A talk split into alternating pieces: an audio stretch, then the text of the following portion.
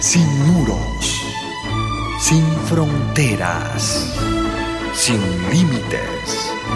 Radio Mundial Adventista, más que una radio, sembramos esperanza. Segundo libro de las Crónicas, capítulo 25, versos 1 al 3. De 25 años era Amasías cuando comenzó a reinar, y 29 años reinó en Jerusalén. El nombre de su madre fue Joadán, de Jerusalén. Hizo él lo recto ante los ojos de Jehová, aunque no de perfecto corazón. Y luego que fue confirmado en el reino, mató a los siervos que habían matado al rey su padre. Tanto de Joás como de Amasías se dice que hicieron lo recto ante los ojos de Jehová. Pero ninguno de estos reyes fue perfecto en su conducta. Por lo menos no lo fue durante todo su reinado. En cada uno se manifestaron notables debilidades y cada uno tuvo que pagar el castigo de sus faltas versos 6 al 8. Y de Israel tomó a sueldo, por cien talentos de plata, a cien mil hombres valientes.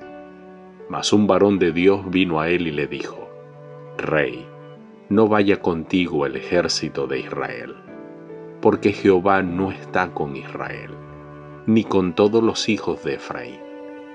Pero si vas así, si lo haces, y te esfuerzas para pelear, Dios te hará caer delante de los enemigos, porque en Dios está el poder o para ayudar o para derribar. La mera cantidad no significa fuerza.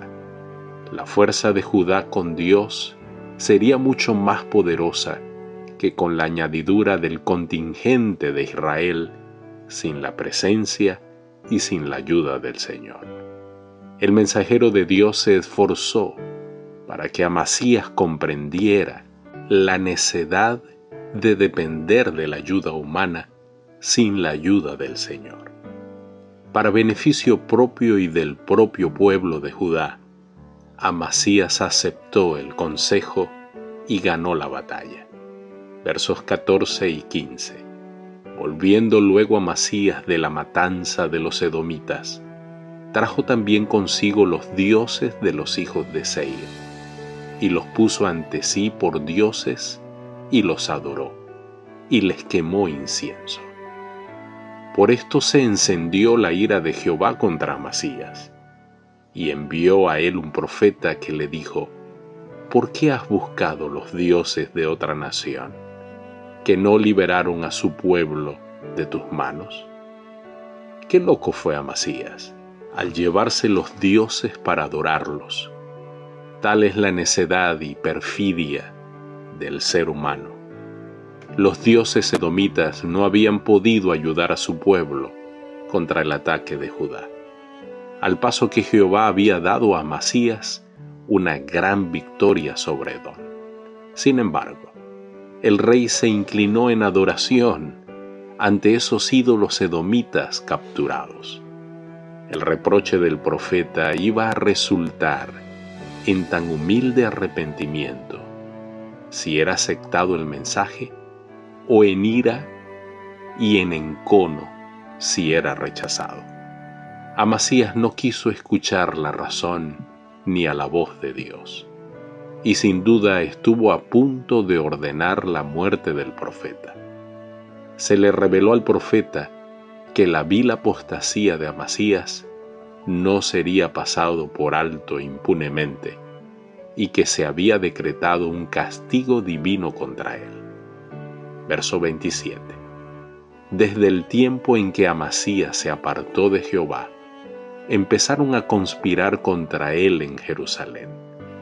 Y habiendo él huido a Laquis, enviaron tras él a Laquis y allá lo mataron. Amasías se apartó del Señor cuando rindió culto a los dioses capturados en la campaña edomita.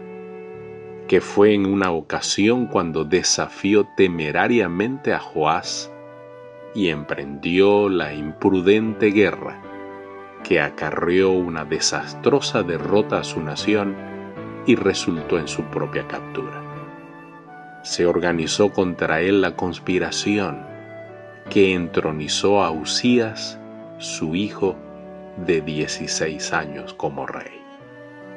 Querido Dios, que después de tanta bondad recibida de tu parte, nosotros jamás te demos la espalda como lo hizo Amasías.